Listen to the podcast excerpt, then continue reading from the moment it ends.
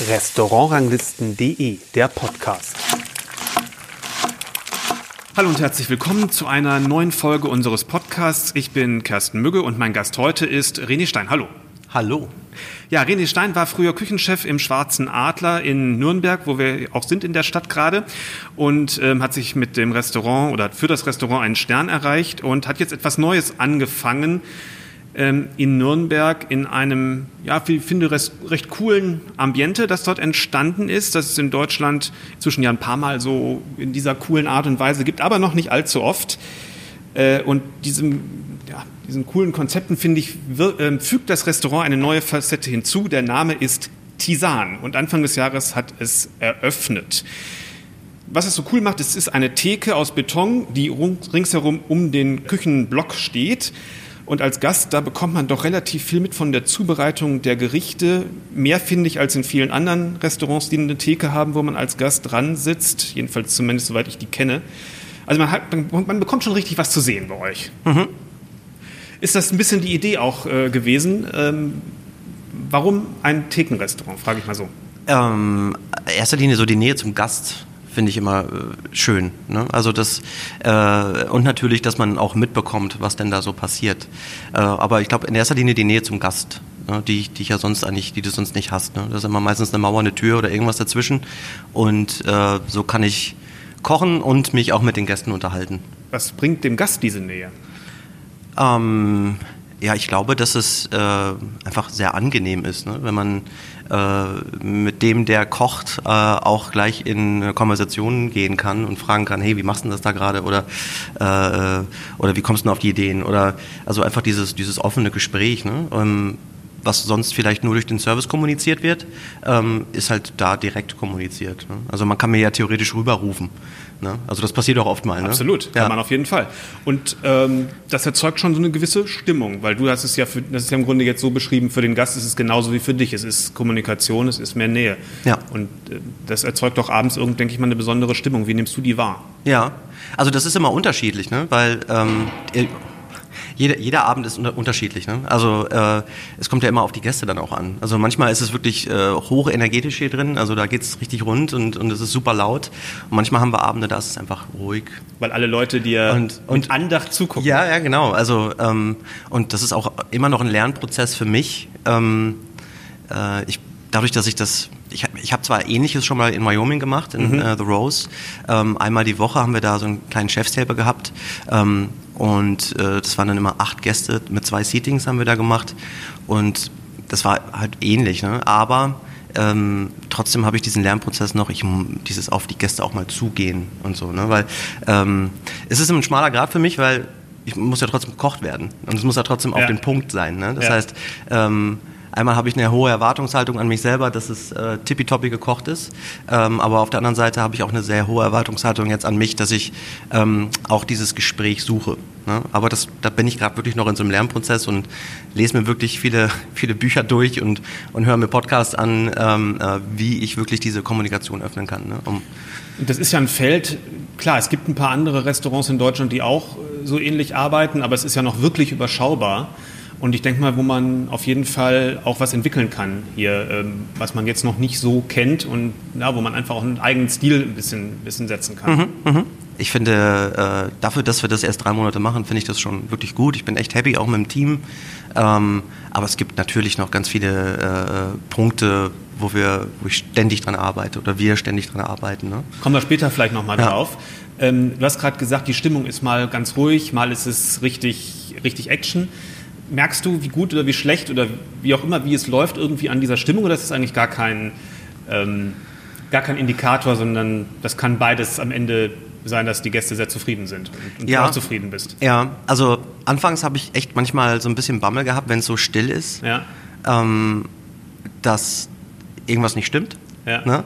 Ähm, aber dann merkt man eigentlich relativ schnell, spätestens wenn die Gäste gehen oder wenn man sich beim Dessert mit ihnen unterhält, ähm, dass alles tippitoppi war und sie happy sind. Äh, aber meine Wahrnehmung ist dann natürlich meistens, wenn jetzt, wenn es nicht so belebt ist, dass ich dann denke, oh, was, was ist denn da jetzt los? Ne? Und mhm. ich denke dann automatisch, okay, jetzt muss er mal ein bisschen äh, versuchen zu entertainen, damit du einfach mal so ein bisschen das Eis brichst. Mhm. Ne? Also so, so, solche Gedanken gehen mir natürlich schon durch den Kopf. Ja. Weil du das Gefühl hast, dass die Gäste sich nicht so trauen, ein bisschen, bisschen aktiver zu sein? Oder? Genau, genau, mhm. ja. Ja, und das ist natürlich dann so eine Hemmschwelle auch für mich. Ähm, ich, bin so ein, ich bin ein sehr offener Typ, aber eigentlich eher so ein offener Typ, wenn man auf mich zugeht. Ne? Mhm. Wenn man mir Fragen stellt und so, dann bin ich wie ein offenes Buch, dann quatsche ich auch los. Ähm, aber bin eigentlich so von der Natur her eher so ein bisschen distanziert. Äh, wenn ich merke, oder wenn ich nicht das Gefühl habe, dass jetzt eine Konversation gewollt ist. Ne? Ja, da müssen sich vielleicht auch die Gäste in Deutschland dran gewöhnen. Das ist äh, offene Küchen, klar, gibt es natürlich auch eine ganze Reihe, aber dass man so einen ganz direkten Kontakt hat, der hier wirklich nur ein paar Meter ist, ja. ähm, das kennt man so noch nicht so häufig. Ja, mhm. ja äh, interessant. Welche Folge hat das für die Gerichte, wie du sie kochst? Das ist ja ein sehr kurzer Weg vom Herdblock bis zum Gast, aber mhm. und du willst ja sicherlich auch was zeigen, also mit anderen Worten, dass die Leute was zu gucken haben. Klar. Also ähm, generell habe ich natürlich ähm, für die Zukunft möchte ich noch mehr Action zeigen. Mhm. Also ich möchte ähm, gerne mehr Sachen alle Menü machen, Raviolis vielleicht vor den Gästen machen und solche Sachen. Ne? Mhm. Ähm, das sind wir leider noch nicht. Ne? Ich, ich, kann ja jetzt gerade nur so schnell laufen, wie das Team auch mitläuft. Ja. Ähm, und, und mal kurz zu sagen, ihr seid mit wie vielen Leuten? Äh, gestern waren drei Leute mit Kochjacken und eine, eine Kollegin, genau, wir sind, für die sich um die Weine und sonst ein bisschen äh, die genau. Unterhaltung gekümmert hat sozusagen. Genau, also wir sind zu viert. viert ja. Die, ja. die Sonja Mohr, das ist unsere ähm, Sommeliere ja. und äh, die Cemile und der Evangelos sind mit mir in der Küche. Ja. Um, ähm, also wir äh, kochen, spülen und mit vier Leuten. Ja, mit vier Leuten, genau. Ähm, und 14 Plätze.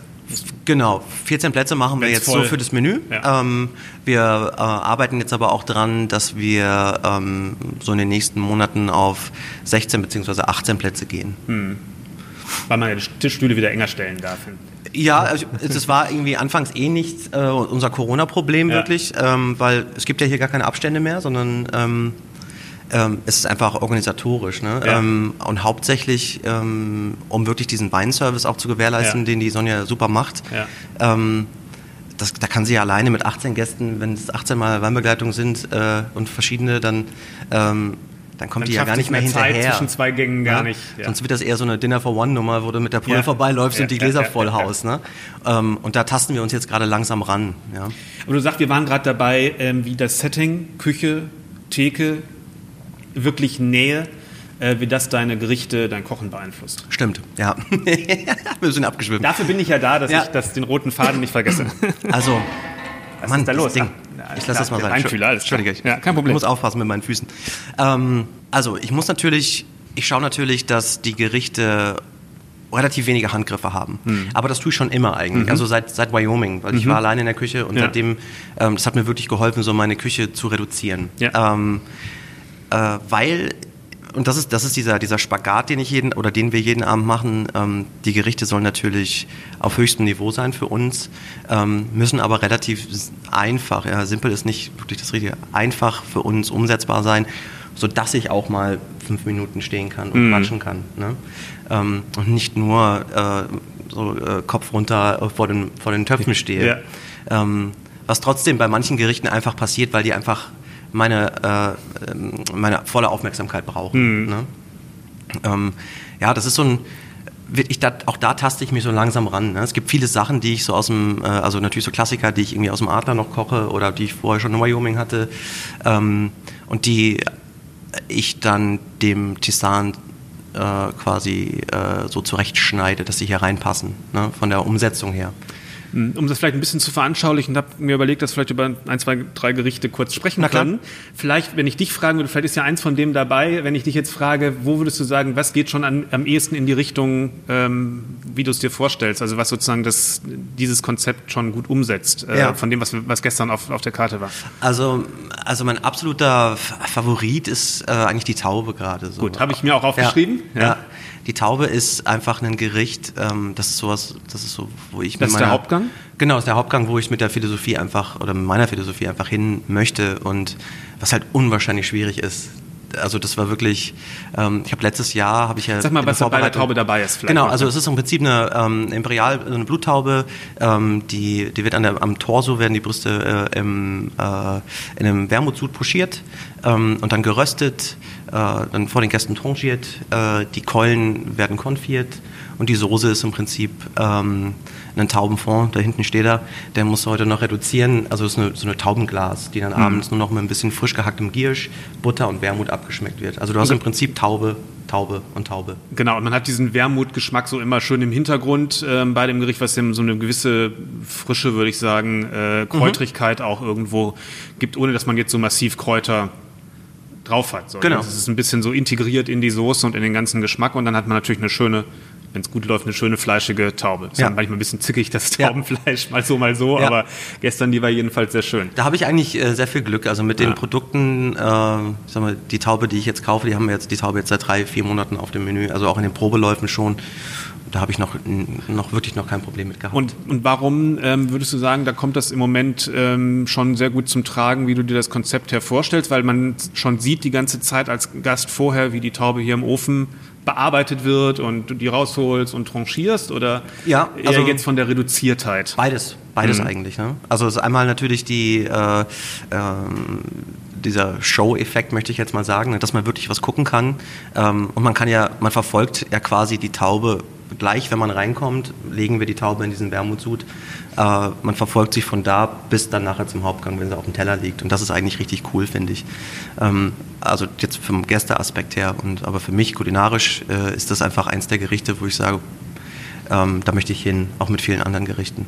Hm. Ist nur einfach unwahrscheinlich schwierig. Ja, und vielleicht, also was, was ich sehr lecker fand, ich nehme mal eins, was, was mir besonders gut gefallen mhm. hat, war äh, der Sellerie mit, mit, äh, mit der Salzzitrone, weil ich mhm. die Kombination äh, also äh, super äh, schön fand, weil das so aus der Sü also Selleriestücke, die waren die konfiert oder oder äh, ähm, ja, also ja, die waren die gegart, also die, die waren so ein bisschen weich. Die haben wir vorher kurz gekocht, im Ganzen gedämpft ja, und gedämpft, dann okay. Segmente geschnitten und dann in so einem Selleriesaft mit ein bisschen Oliven ja. glasiert. Ja, genau und äh, und da durch die Salzzitronencreme äh, ist so die äh, Süße vom äh, Sellerie finde ich total schön balanciert mhm. Äh, mit eben dieser bitteren Säure äh, von der Salzzitrone mhm. und noch ein bisschen mehr Bitterstoffe kommt durch Radicchio dazu. Genau. Also finde ich eine sehr, sehr runde Kombination, ähm, die ja echt mal Sellerie von einer anderen, also so habe ich jedenfalls Sellerie noch nicht kombiniert mhm. gegessen, möchte ich sagen. Also das fand ich sehr, sehr, fand ich sehr, sehr interessant.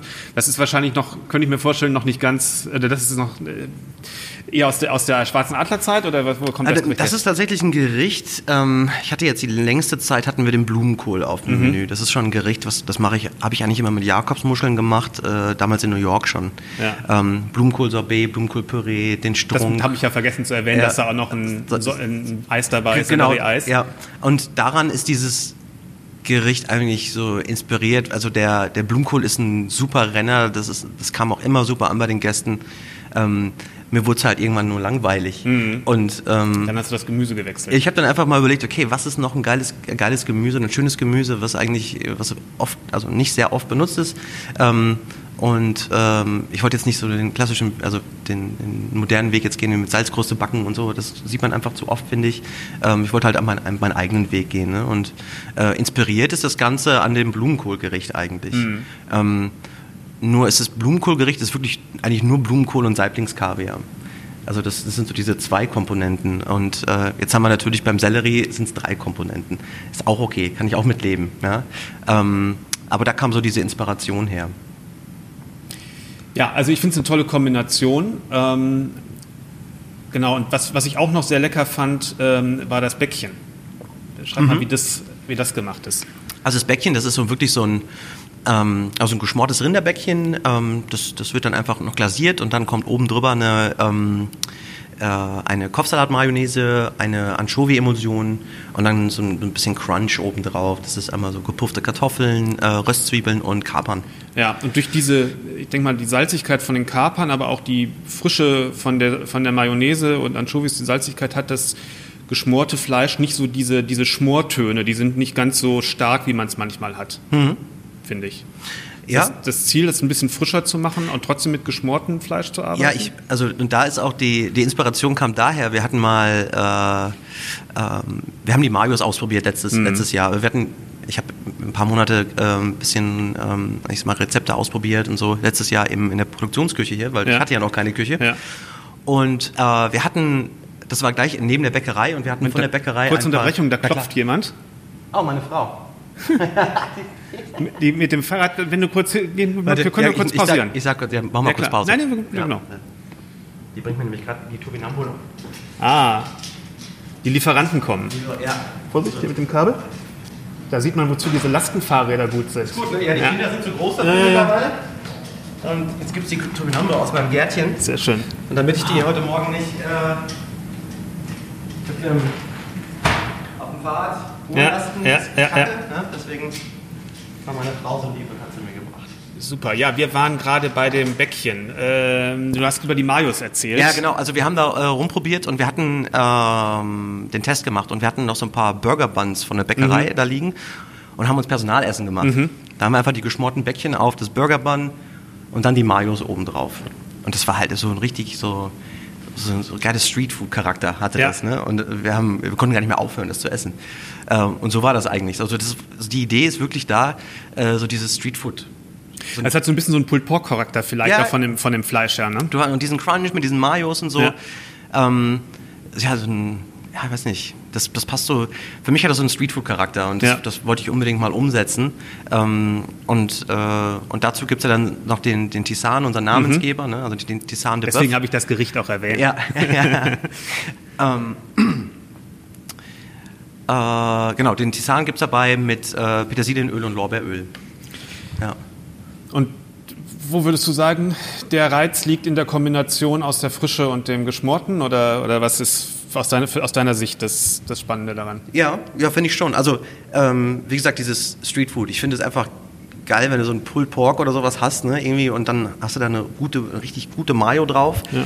und in irgendeiner Art und Weise einen Crunch. Mhm. Ja, und äh, ja, das, das, das, das finde ich an dem Gericht eigentlich am schönsten. Ne? Und ich finde es auch immer toll, wenn ich äh, wenn ich Glück habe, dass eine Backe abends über ist und ich äh, die dann selber essen darf. das kann ich gut verstehen. Und insgesamt fällt mir auf, also äh, ich denke, man hat jetzt einen leichten, einen kleinen Eindruck, in welche Richtung es in etwa geht. Ähm, insgesamt fällt mir noch auf, du schreckst auch vor Bitterstoffen und Bitteraromen nicht zurück, mhm. ähm, die auch relativ prononciert äh, einzubauen in die Gerichte. Ähm, ist vielleicht auch interessant, weil das auch nicht so jeder macht. Man versucht ja, viele versuchen ja die Bitterstoffe eher rauszufiltern. Ja.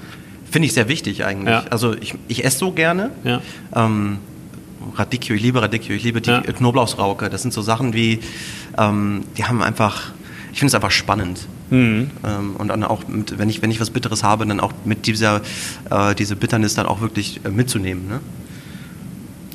Ja, wir haben gerade schon gesprochen, ihr seid ein kleines Team. Äh, wie, wie ist die Logistik, äh, dass es funktioniert? Weil es sind ja dann am Ende doch mit allen Snacks und Amüs und am Ende 14, 15 Sachen vielleicht. Ja. Ähm, das ist ja dann doch schon eine ganze Menge, mal 14, wenn es perfekt läuft. Richtig. Und ihr voll ausgebucht seid? Ja, also es ist schon, ähm, auch da sind wir gerade noch in den Kinderschuhen. Ausprobieren? Ja.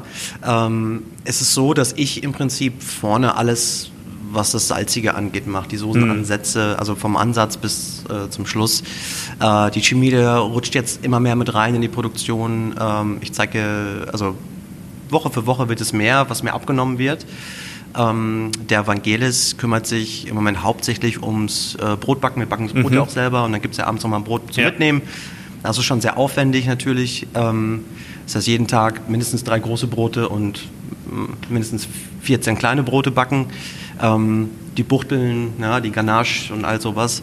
Also so sind wir gerade aufgeteilt. Ähm, aber das, ich möchte, dass sich das in den nächsten Wochen, Monaten auch ein bisschen so ein bisschen ineinander äh, zurrt, äh, dass natürlich auch jeder alles kann.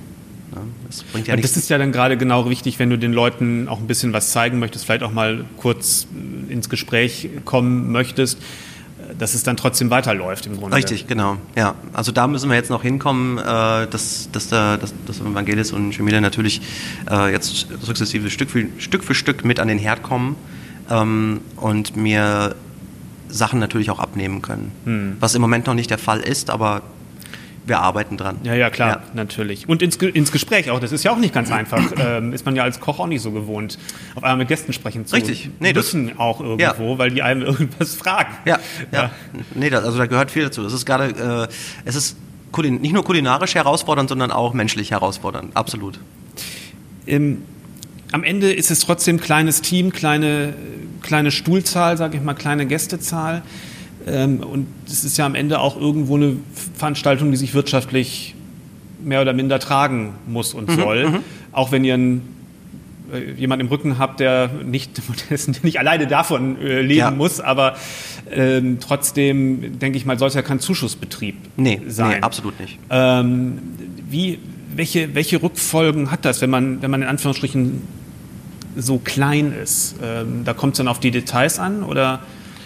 Ähm, also das, das, ist ja natürlich auch einer der Gründe, warum wir. Ähm Oder wird überhaupt so ein Konzept dadurch auch heutzutage nur möglich? Weil wenn man zu groß wird, braucht man, wenn es ein richtiges Restaurant wird, ja wahrscheinlich gleich schon mal für einen Service nochmal zwei, drei Leute mehr. Also wenn, wenn, wenn das Küche und Gastraum getrennt ja. wären. Wie, wie, wie kalkuliert ihr, wie seht ihr das? Genau, also von dieser unternehmerischen Seite. Genau, also so haben wir es ja halt auch äh, ganz am Anfang gesagt, okay, dann machen wir es, äh, wir machen es so klein wie möglich. Ne? So mhm. zweit in der Küche, ähm, und äh, einer im Service. So, dann hat sich natürlich relativ schnell rausgekristallisiert, okay, wir brauchen jemanden, der mit uns spült. Mhm. Ja, ähm, weil die Vor- und Nachbereitung ist ja auch immens. Ne? Also ja. ähm, deswegen, ähm, die Cimile ist jetzt mit, mit da, Gott sei Dank, die hat früher mit mir auch im Adler gearbeitet und die kümmert sich im Moment tagsüber um die Produktion und abends, ähm, Entschuldigung, spült sie mit und sorgt dafür, dass auch unsere ähm, schönen Tellerchen äh, ähm, heil wieder dahin kommen, wo sie hingehören.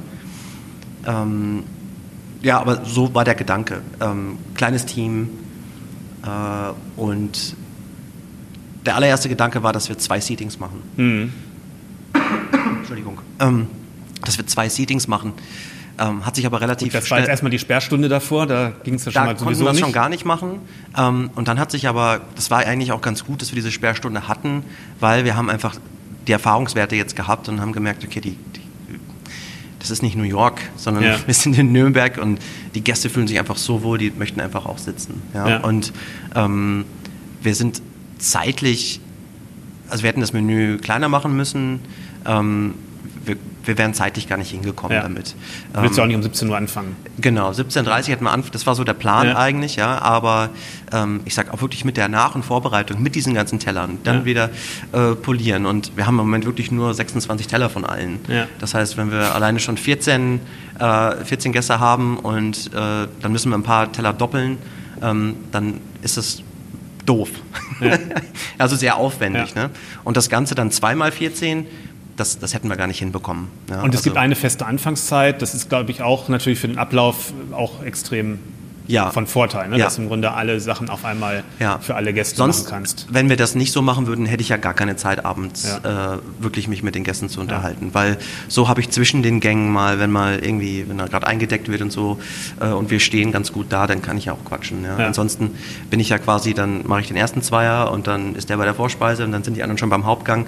Ähm, da komme ich ja gar nicht hinterher. Ja, gut, es gibt ja andere Restaurants, die auch so Slots haben, ne? also wo, ähm, wo du fest für bestimmte Zeiten eine bestimmte Anzahl von, von Gästen kommen können und dann Richtig, so, so aber dann Durchlauf aber, da brauchst du trotzdem viel mehr, aber trotzdem viel mehr Leute. trotzdem schicke ich ja. äh, Vorspeisen, Hauptgänge und alles gemischt im Prinzip. Ja. Ne?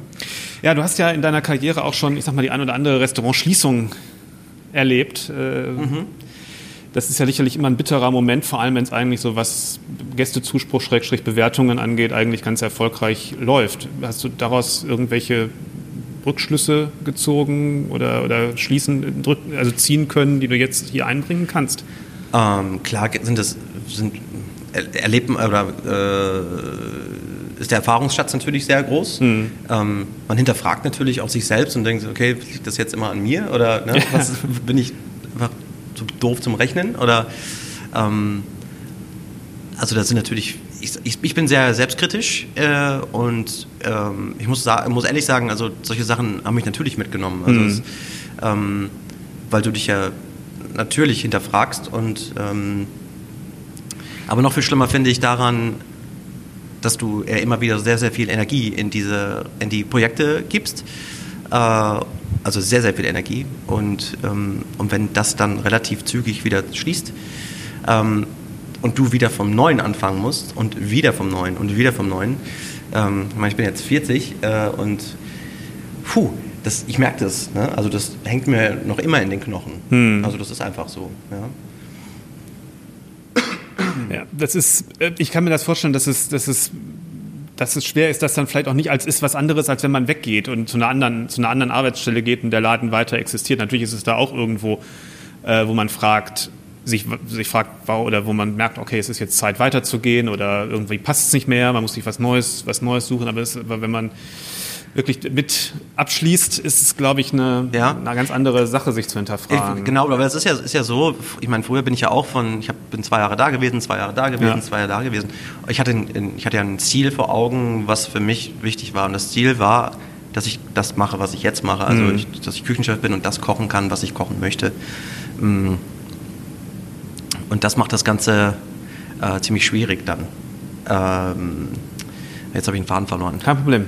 Äh, warte mal, wo waren wir jetzt? Wir waren bei Schließungen und das ist ja, wie emotional schwierig das ist. Und, ja, genau, äh, genau. Äh, und, und, die fragen eigentlich, was man daraus ziehen kann jetzt für ein neues Projekt genau. an, also, an Erkenntnissen. ich bin halt auch so ein Typ, der, ich gebe halt 100 Prozent. Also das ja. ist, auch wenn ich Angestellter bin, aber ich, ich äh, arbeite hier, als wenn das mein Laden wäre. Ja, also ähm, ähm, und äh, es ist eher wirklich so was Emotionales, was ich aus diesen Schließungen mitgenommen habe und oder Lasten, die ich eigentlich immer noch mit auf den Schultern trage eigentlich. Ne? Hm. Ähm, äh, aber ansonsten bin ich eigentlich relativ äh, klar, man, man lernt viel, man, man, man sieht, okay, was ist falsch gelaufen und man kann, ähm, wenn man weiß, was falsch gelaufen ist, kann man natürlich dann auch in den neuen Betrieben dann diese Fehler einfach umgehen oder beziehungsweise äh, also früher Alarm genau einfach sagen so oh, oh. das passt nicht ja, ja. Ähm, gar keine Frage. Aber ansonsten mm, ich meine muss ich auch sagen war ich jetzt an den Schließungen nach dem Reflektieren, das war jetzt nicht meine Schuld. Ja, also, ja. Also, ich meine, das war jetzt nicht so, als wenn ich irgendwie äh, so auf die Kacke gehauen habe ja. und äh, wegen mir jetzt Dem das Restaurant schließt, ne, sondern ich bin da schon, gehe da immer schon sehr bedacht an die Sache ran. Und es waren immer Situationen, äh, in New York war es, äh, wir waren am Arsch der Welt, die Lage war einfach kacke. Also das war einfach so. Ähm, und äh, ähm, ich sag mal, im, im Schwarzen Adler war es, war es fast ähnlich. Ja? Also für das, was wir da gemacht haben. Ähm, ich weiß, dass jetzt äh, ähm, der, der, neue Pächter das super macht da oben und der Laden läuft auch. Und das finde ich auch fantastisch, weil es ein wunderschönes Haus ist. Ähm, und ich glaube, das war einfach, äh, wir waren einfach mit dem, was wir da gemacht haben, nicht am richtigen Ort. Ja? Und ähm, deswegen bin ich umso happier, dass wir jetzt in der Stadt sind. Ja, muss man auch verstehen, glaube ich, warum manche Sachen manchmal ist es der Ort, manchmal ist es äh, auch nicht das, das Richtige zur richtigen Zeit. Ja. Ist ja auch, äh, gibt ja auch so, so, Zeit, äh, ist immer so ein Zeitgeist, ja. der auch ganz wichtig ist. Ähm, du nennst zwei Mentoren mhm. in deinem, äh, für dich, für deine berufliche Entwicklung. Der, der, der, erste Mentor, wo auch deine erste Stelle nach der Ausbildung war, das ist Heiko Antoniewicz, mhm. ähm, der damals noch in Dortmund. Genau, im Armanger. Äh, genau. Ja.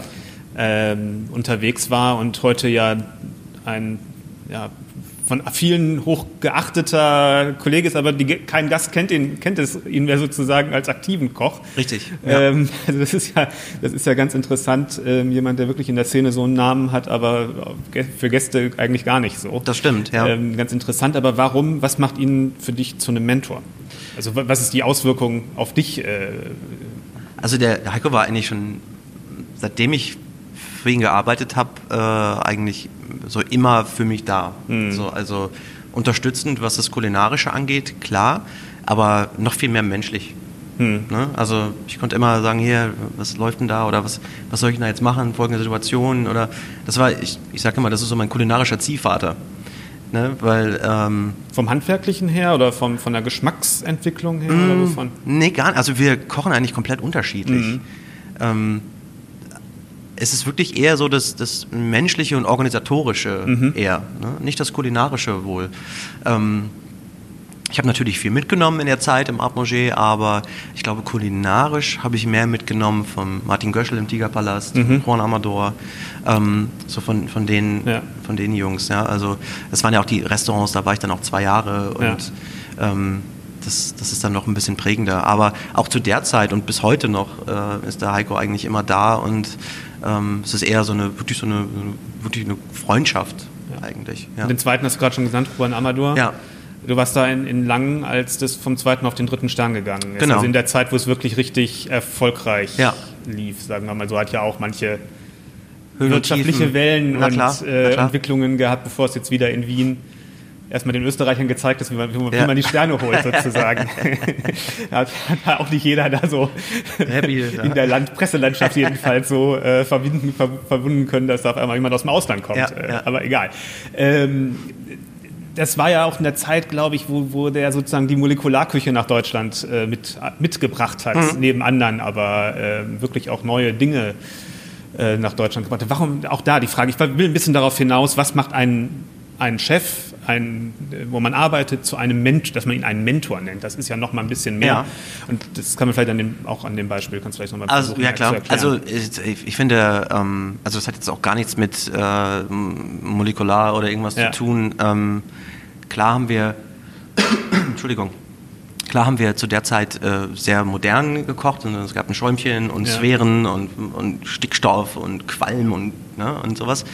Ähm, aber wenn man einmal mit dem äh, Amador arbeitet und man muss ihn einfach nur zugucken, wie er eine mhm. Jakobsmuschel brät oder einen Fisch oder wie er die Soßen macht. Äh, ich habe in meinem Leben noch nie jemanden gesehen, der mit so einer Hingabe äh, kocht und äh, einfach so ein Talent und so eine Finesse hat, wie, mhm. der, wie der Amador. Und das meine ich mit Men Mentoring, weil du guckst ja jeden Abend zu. Ja. Ähm, und äh, du siehst das und du, du, du, versuchst das natürlich genauso zu machen. Und ähm, ich glaube, gerade was mein Soßenspiel hier so angeht, ja, das habe ich äh, definitiv vom Amador. Mhm. Also gerade das, die, die, diese, diese Soßen, was da für eine, also ja, wie man einfach an dieses Thema Soßen rangeht auch. Ne? Mhm. Ähm, und klar, äh, jetzt kommt natürlich diese, das war eine harte Schule, ne? Also mhm. Es war halt, äh, wir hatten richtig krasse, harte Tage, ähm, weil er ist zwar ein sehr, sehr cooler Typ, aber war jetzt auch nicht immer der, äh, wir, hatten, wir haben jetzt nicht immer den ganzen Abend nur äh, äh, gelacht in der Küche, ja. sag ich mal. Ja. Es war schon knallhart. Ich gesagt, ist ja auch jetzt schon 15 Jahre her, ne? Ja, ja. Also es war schon knackig. Ja. Es war schon sehr, sehr knackig, äh, aber äh, Qualitätsbewusstsein, ähm, Disziplin, ähm, Strukturiertheit, ähm, wie baue ich meinen Posten auf, wie setze ich die Soßen an, all solche Sachen habe ich da gelernt. Und das ist für mich Mentoring. Also das habe ich von niemand anders so gelernt wie vom, vom Amateur. Ist das, wer, oder wünscht man sich das auch, selber in so eine Mentorrolle für andere zu kommen? Klar, klar. Also ich finde das, ich finde es ja schön, wenn, also ich muss jetzt nicht irgendwie äh, genannt werden als Mentor, aber ja. ich fände es toll, wenn das, was ich jetzt erlernt habe, wenn ich das auch an, an meine Mädels und Jungs weitergeben kann. Mhm. Weil das ist ja Handwerk. Und ähm, es ist eine Sache, ob ich den Fisch jetzt in die Pfanne schmeiße oder ob ich jetzt den, den Fisch äh, bei der perfekten Temperatur, ich warte, bis die Pfanne auf dem Punkt da ist, wo ich sie haben möchte und dann den Fisch erst reinlege. Ne? Also es gibt, ja, das, da gibt es ja die Unterschiede. Ne? Ja. Das ist, Fischbraten ist nicht gleich Fischbraten. Eine Soße ansetzen ist nicht gleich Soße ansetzen. Und ähm, wenn, ich, wenn, ich, wenn ich das meinen Mitarbeitern so mitgeben kann, diese, diese, diese dieses detaillierte Kochen, mhm. wirklich auf, den, auf solche Sachen zu achten, ne? ähm, dann fühle ich mich sehr happy damit. Ja. Mhm. Ähm, da, ich, da das nicht der erste Podcast ist, wo du auftrittst, habe ich schon das eine oder andere gehört und kann auch noch empfehlen, wer vielleicht das über die eine oder andere Station, wo wir jetzt nicht so ins Detail eingehen, ein mhm. bisschen mehr hören will, kann da auch vielleicht mal einfach die, die Suchmaschine anwerfen und, und gucken, was, äh, was es noch woanders gibt. Aber ähm, es gab ein, zwei Momente, wo du überlegt hast, den Beruf zu wechseln oder mhm. aufzugeben. Weißt du heute, was die Auslöser dafür waren? Oder ist dir das klar geworden oder, oder wie war das damals schon klar? Ja, also, also was waren das für Situationen? Ich war einfach überarbeitet mhm. und überfordert mit der Situation. Ne? Und ähm, bin ein sehr lebensbejahender äh, Mensch. Durch den ähm, Druck von außen oder von dir selber heraus, äh, von innen? Beides. Beides. Beides. Ähm, zur Amador-Zeit also zur Amador war das der, der krasseste Moment, wo ich wirklich, ich heute sagt man da wahrscheinlich Burnout ja. zu und ähm, ich war wirklich fertig. Ich wollte am liebsten ähm, nicht mehr, also nicht mehr leben, sondern ich wollte einfach nicht mehr in die Arbeit gehen. Mhm. Ich wollte einfach am liebsten irgendwas anderes machen. Hm. Ja, irgendwie Frühstücksplatten legen. Irgendwas, wo ich, wo ich, wo ich nicht diesen ständigen Leistungsdruck habe. Hm. Und, äh, und das war schon, das war schon eine krasse Zeit, weil dieser Leistungsdruck war wirklich da, weil ich wusste, wenn ich jetzt hier nicht funktioniere, ich werde morgen ausgetauscht. Hm. In 0, nix. Ne? Und ähm, dann kommt es ja darauf an, je nachdem, was für einen Leistungsdruck man sich selber noch auferlegt. Und da bin ich jemand, der das, der, sehr, der, der sehr krass ist mit mir selber. Ich bin sehr, sehr, sehr streng mit mir.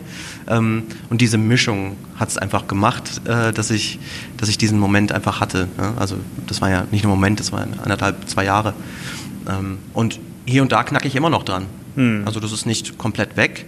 Ähm, ich merke manchmal immer noch, wie, wie dieses Gefühl manchmal wieder hochkommt, aber nicht mehr so stark. Und ich habe jetzt Kanäle und, und Möglichkeiten, um ähm, oder ich weiß, wie ich damit umgehen muss. Das ist ja das Wichtigste ja. eigentlich bei solchen Sachen, sowas genau. frühzeitig zu erkennen, bevor es richtig schwierig genau. wird und irgendwie zu handeln und nicht ja. abzuwarten. Ne? Ja.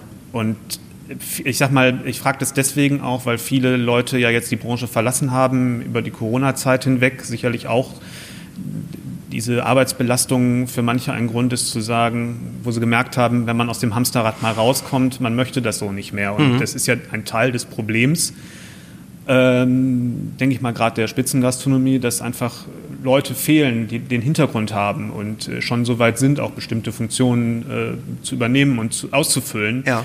Und weswegen, da schließt sich natürlich der Kreis, auch manche große Konzepte, die mit vielen Köpfen arbeiten müssen, vielleicht heutzutage gar nicht mehr so gehen und so kleine Konzepte halt halt wichtiger oder, oder ähm, tragfähiger werden, weil man einfach vier Leute schneller beisammen hat als 15. Klar. Ne? Na klar. Ähm, deswegen die Frage, was hat dich dann wieder in den äh, wieder reingezogen? Also dass du dass du weitergemacht hast und äh, das, äh, dass du sagst am Ende doch, es hat sich ähm, ja gelohnt oder ausgezahlt oder mhm. jetzt äh, ich hatte, fein damit. Ich hatte ja das, ich sag mal, das Glück, dass ich dann nach dem Armandor bin ich, war ich sechs Monate mit dem Heiko wieder unterwegs und da war der ja schon, äh, wir haben äh, die ganzen Workshops und so gemacht und das heißt, ich hatte da eigentlich nicht diesen, diesen, dieses Hamsterrad vom, vom Restaurant, wo ich, wo ich, wo ich der Rotisseur war und ich habe halt die Fleisch-Fischbestellung gemacht und äh, das Ganze produziert und ne, die Soßen vorbereitet für, für einen Amador, dass das fertig macht. Äh, das heißt, ich hatte eigentlich komplett gemischte Tagesabläufe. Wir waren mal in Finnland, wir waren mal da. Ähm, das war eher das war auch anstrengend natürlich, weil nur, es gibt verschiedene Arten der Anstrengung. Ne? Genau. Und ja. das war aber schön, weil ich war draußen ja. und ich habe jeden Tag was anderes gesehen. Und danach äh, bin ich ja in die Staaten und habe in einem Golfclub erstmal anderthalb Jahre gearbeitet als Sous-Chef. Und auch da war es anders. Hm. Und ich habe von 9 bis 17 Uhr, 18 Uhr gearbeitet. Es gab gar keinen Dinner-Service. Ähm, und ich glaube, dass diese Zeit, diese, das waren so gute zwei Jahre, äh, ähm, mich wirklich so ein bisschen haben heilen lassen mhm. in einer Art und Weise. Ähm, aber das Feuer war ja immer noch da. Ja. Ne? Das war vorher war nur ein kleines Flämmchen irgendwie, ja. aber das wurde dann immer wieder größer und größer und ähm, und dann kam ich äh, in die Position erst als Sous-Chef und dann als Küchenchef im Seasonal in, in äh, Manhattan und das war dann meine erste Küchenchefstelle. Mhm. Ja, und da war ich dann natürlich Feuer und Flamme, weil du konntest natürlich, ich konnte dann endlich ähm, all das, was ich gelernt habe, auf den Teller bringen und so Stück für Stück meine eigene Handschrift entwickeln. Hm. Da war ich natürlich im Season noch weit von entfernt, von dem, was ich jetzt mache. Ja, ja, ja. Äh, wenn ich so auf die Fotos von früher zurückgucke, denke ich mir immer, oh, was hast du denn da gekocht? Mhm. Ja. Äh, aber ja, ich glaube, die Zeit hat es geheilt und ähm, äh, die verschiedenen Facetten, die ich vom Beruf noch miterleben durfte. Golfclub, Workshops geben und all sowas. Ne? Also wäre dein Rat für Leute, die vielleicht das Kochen noch nicht leid sind, aber trotzdem irgendwie strugglen, sich versuchen, eine, anderen, eine andere Herausforderung, einen anderen, nicht, ja, eine andere, einen Job zu suchen, eine andere Funktion zu suchen, aber vielleicht die Branche nicht zu verlassen gleich oder, oder was, das ist eigentlich ein bisschen ja. das, was, was ich mich frage, so in der jetzigen ja. Zeit, weil ich glaube, das ist bei vielen Leuten in den letzten anderthalb, zwei Jahren so durch den Kopf gegangen. Ich finde das, ich finde das ein unwahrscheinlich schwieriges Thema, denn ja. ähm, ein gewisser Druck, ein gewisser Druck, eine gewisse Struktur muss einfach auf einem Niveau, auf dem wir uns befinden, herrschen, weil sonst funktioniert das genau, einfach nicht. Ähm, Und gerade wenn du Leute formen möchtest, also ähm, das wirklich jetzt äh, positiv gemeint ja. jetzt, ne, ähm, den Leuten das mitgeben möchtest, dann musst du mit Sachen anfangen wie Disziplin und Strukturi Strukturiertheit. Ähm, mhm. Oder Strukturen, weil anders geht es nicht. Anders kannst du nicht das machen, was wir hier machen. Ja. Oder auch in anderen Restaurants ja. nicht. Ähm, und da ist es der Spagat, finde ich, entweder ein Arschloch zu sein äh, und die Leute einfach richtig zu, zu trimmen oder das auf die liebevolle Art und Weise zu machen, das, was ich eher mache. Der Weg ist aber viel länger ja. und der ist emotional auch viel angreifender für mich, weil ich mich emotional mit den, mit den Menschen auseinandersetze und sie nicht nur einfach als, als äh, Kraft sehe, als Arbeitskraft. Ne? Mhm. Ähm, von daher ist es. Und diese Techniken muss man ja auch erstmal entwickeln, selber, wenn man in einer Führungsposition ist. Das ist ja auch nicht so einfach, ähm, denke ich mal, gerade in dem Alter, in dem viele Leute heutzutage auch in Küchenchefpositionen kommen, ja. um die 30 rum.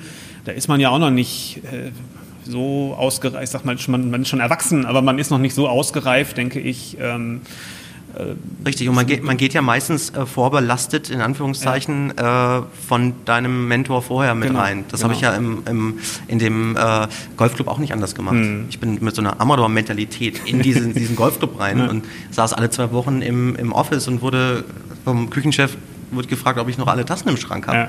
Wie redest du denn mit den Leuten? Ne?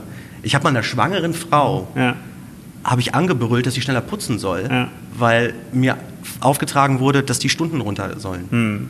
So, ich habe vor, vor drei Jahren habe ich sie angerufen und habe mich entschuldigt dafür, ja. weil mir das dann erst bewusst wurde, was ich. Hm. Da ist man so dieses Gewissen ist irgendwie einfach weg. Man denkt nur noch an, an du kriegst jetzt einen Auftrag und den führst du jetzt durch. Hm. So eine Maschine. Ne? Man hm. denkt gar nicht mehr. Und äh, das ist also Einzige, was ich wirklich jungen Küchenchefs auch mit auf den Weg geben kann, das habe ich gemacht und ich habe wirklich viel gelesen über Management, mhm. gerade was die, die amerikanischen Style und so angeht. Ne? Und ähm, so ähm, Danny Meyer zum Beispiel hat ein Buch geschrieben. Ne? Ähm, äh, das, da habe ich super viel gelernt. Wie kann ich mit den Leuten umgehen? Wie kann ich sie fördern, ohne dass ich den ganzen Tag mit einer Peitsche hinter denen stehe? Ähm, und ähm, das, also das fände ich wichtig, dass Leute das tun. Ja. Weil selber diese Werkzeuge kriegst du, hast du ja nicht. Ja? Ja, ist natürlich auch eine, denke ich mal, für, für Arbeitgeber auch eine Aufgabe, die die letztendlich auch haben. Also für die, gerade wenn man in einem Hotel oder in einem, in einem Betrieb arbeitet, wo es wo noch jemand über dem, dem Küchenchef sozusagen steht. Ja, klar. Das auch im Blick zu behalten und den Leuten, die Leute auch dazu zu bringen, genau. denke ich, klar, wenn du äh, sich da entsprechend hast, fortzubilden. Und wenn du, den, äh, wenn du den jungen Küchenchefs dann diese Werkzeuge mit an die Hand geben kannst, ist das natürlich super. Ja. Ja. Mm, du hast dann Wyoming schon mehrfach erwähnt, wo du weitgehend alleine unterwegs warst, oder wie, wie war das? Genau. Mhm. genau. Ähm, wie wichtig ist so eine, das gewesen letztendlich, diese, diese Zeit, ähm, wo man ganz bei sich ist, dann ja auch, wie man kocht äh, für die Stilentwicklung, für das, was du heute machst? Wahrscheinlich dann die, die entscheidende Zeit oder wo das alles sich gebündelt hat äh, zu dem, was es jetzt im, was es jetzt im Tisan ist, oder? Ja, schon.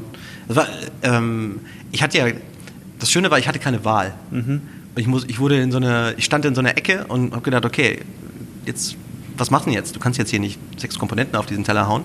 Ähm, so viele Hände hast du gar nicht und so viel Zeit hast du gar nicht. Ne? Und ähm, aus diesem Muss hat sich dann dieser vereinfachte in Anführungszeichen Stil entwickelt, wo ich dann einfach äh, Gerichte, die ich vorher vielleicht gekocht habe, einfach mal umgedreht habe und alles, was runterfällt, muss auch gar nicht drauf. Hm. Und man ja. merkt auch, dass man auch mit viel weniger auch ich sag mal, kulinarisch schöne Effekte erzielen Absolut, kann. ja. Also ich, ich mache schon seit Jahren keine Kresse oder kein Grünzeug mehr drauf, mhm. wenn, wenn es nicht entweder selbst gesammelt ist oder gerade in die Situ Situation passt. Ne?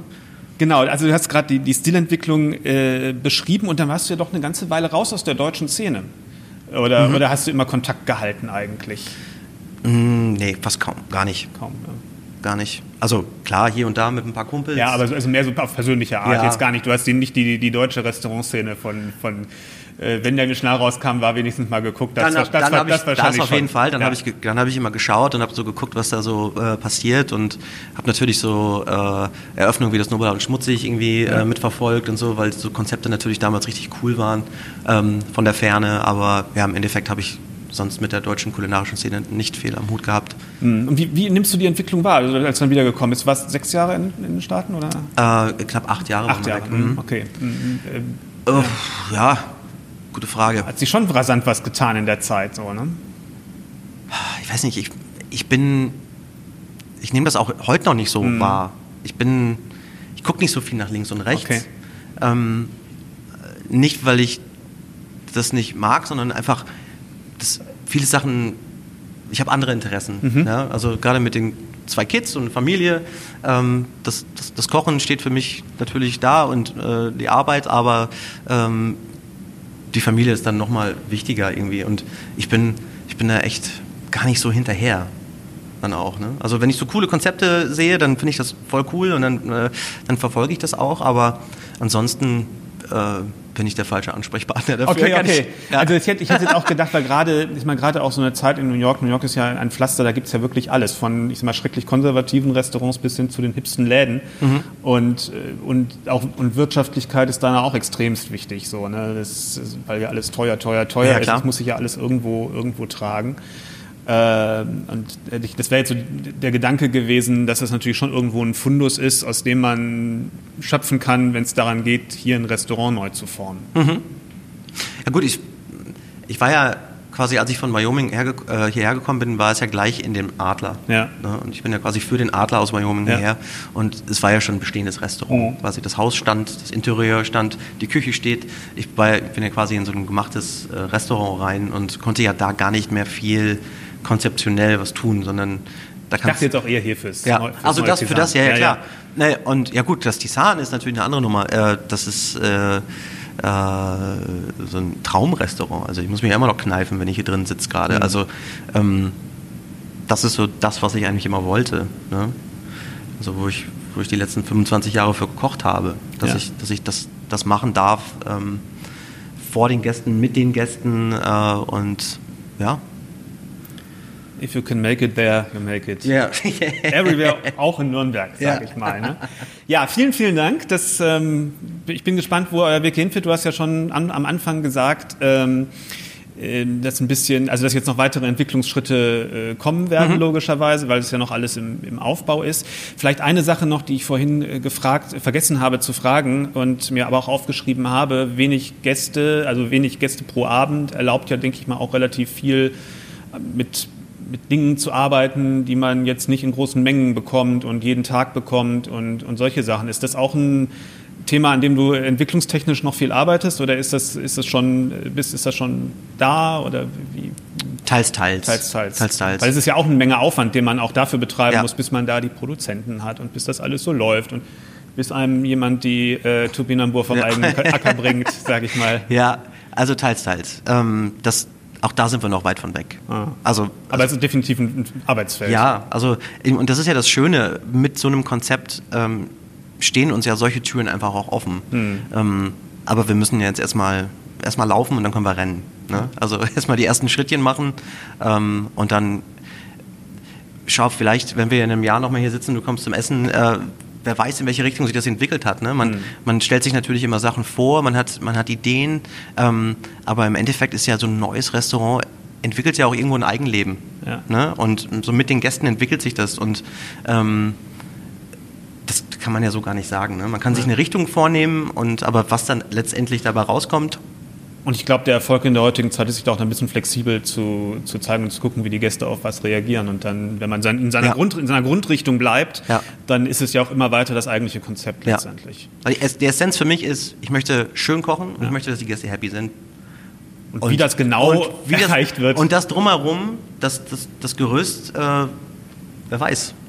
Also Auf jeden Fall ist das Gerüst ringsherum sehr schön. Ich habe auch hier im angrenzenden Hotel Karl August übernachtet und das ist jetzt ohne Sponsoring und ohne alles zu sagen, ist wirklich ein sehr, sehr schönes schönes Hotel, wo man hier Schön. ja in Nürnberg das ein oder andere auch noch kulinarisch neben dem Tisan ja auch ja, äh, machen kann. Es ist ja wirklich eine unglaublich vielfältige, kulinarisch vielfältige Stadt mittlerweile geworden.